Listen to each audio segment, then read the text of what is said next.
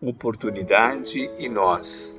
Procura apresentar-se-te a Deus como homem provado, trabalhador que não tem de que se envergonhar. Segundo Timóteo, capítulo 12, versículo 15. Não admitas que o bem se processe à distância de esforço paciente que o concretiza. O Criador estabelece a árvore na semente. A criatura pode protegê-la e aperfeiçoá-la. Recebes da divina providência o tesouro das horas, o apoio do conhecimento, a possibilidade de agir, o benefício do relacionamento, mas a formação da oportunidade para que te realizes nas próprias esperanças depende de ti. Não há confiança profissional sem o devido certificado de competência. Não disporás efetivamente da máquina sem conhecer-lhe a engrenagem com a respectiva função.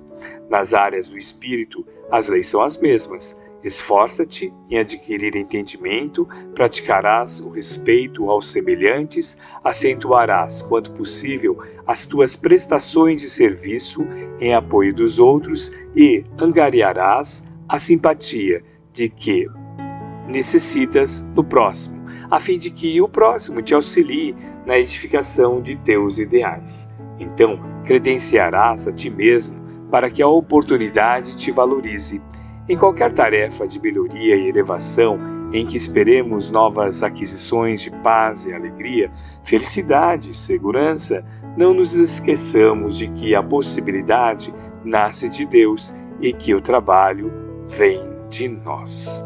Emmanuel, Psicografia de Francisco Cândido Xavier, obra Ceifa de Luz, capítulo 51.